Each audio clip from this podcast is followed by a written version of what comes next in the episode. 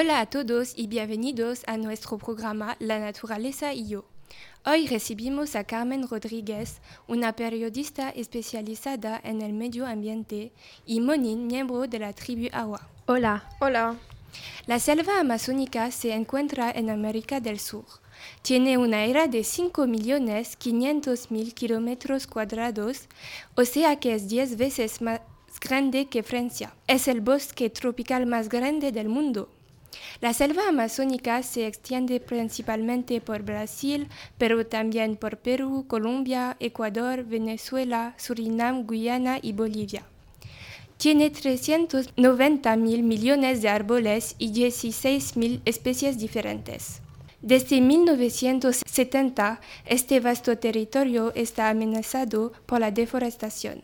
Aproximadamente el 18% del bosque original ha desaparecido debido a la deforestación y a las actividades humanas. Carmen Rodríguez es especialista en medio ambiente desde 2015. ¿Puedes decirnos qué está pasando realmente? Sí, claro. La deforestación de la Amazonia representa el 53% de la deforestación mundial. Se convirtió en un problema real entre 1991 y 2004. En 2017 me fui ahí y encontré a muchas ONG muy comprometidas como Survival. Me pusieron en contacto con Mona, al que entonces he traído conmigo sobre este estudio, porque pienso que es la persona la más apta para hablar de la deforestación de la selva y particularmente de las consecuencias sociales. Estoy de acuerdo contigo. ¿Quién mejor que, es, que el propio habitante para hablar de las condiciones de su país? Monin es una mujer de 33 años que dejó su tribu para reclamar y defender sus derechos. Comparte con el mundo los peligros que afectan la selva amazónica. ¿Puedes decirnos más sobre ti y tu país?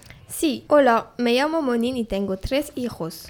Soy de la tribu Agua, ubicada en el estado de Maranao. Somos un poco menos de 400 personas repartidas en varios pueblos. La deforestación afecta fuertemente su hábitat por muchos años. ¿Cuáles son las consecuencias en su vida? Nos alimentamos gracias a la naturaleza. Producimos frutas, verduras o arroz. Fabricamos nuestras viviendas gracias a la naturaleza también, con hojas de palmeras, por ejemplo. Entonces, no somos nada sin el bosque. Carmen, cuéntanos cuáles son las causas de esta deforestación. ¿Qué ha llevado a los hombres a destruir la selva amazónica y destruir las vidas de todas las tribus, tribus que viven allí? La deforestación comenzó primero a causa de la agricultura llamada migratoria. Los incendios son frecuentemente causados por los ganaderos para crear áreas de pastoreo o de agricultura. A menudo no tienen otra opción para sobrevivir. En segundo lugar, hay un comercio internacional de carnes bovinas, de cuero y la explotación forestal. Todo esto tiene serias consecuencias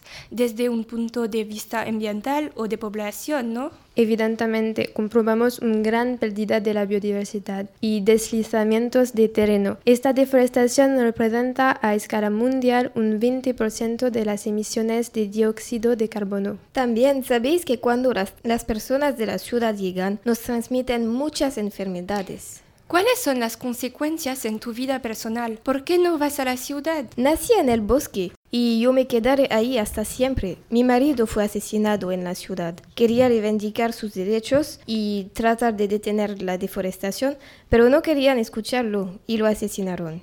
No vivimos como antes. Nuestro futuro nos da miedo. La deforestación de la selva amazónica es muy grave y no afecta solo a las tribus que viven allí, sino a todo el planeta. Queridos oyentes, participen, ayúdenos a detener las cosas. Firmen la petición en el sitio web www.salvalaselva.org. ¿Tienes algo que añadir? ¿Qué quieres decirle a las personas que nos escuchan? La selva amazónica ya perdió el 17% de su superficie. Si seguimos así, habrá desaparecido en 2150. Hace falta que los programas de preservación de la selva se intensifiquen que el presidente brasileño y los de todos los demás países del mundo realmente se involucren. Obviamente necesitamos continuar reciclando cada vez más. Quiero que todas las personas que destruyen nuestro bosque nos comprendan. El hombre solo piensa en el dinero y en sus propios beneficios y no piensa en qué está dañando su casa,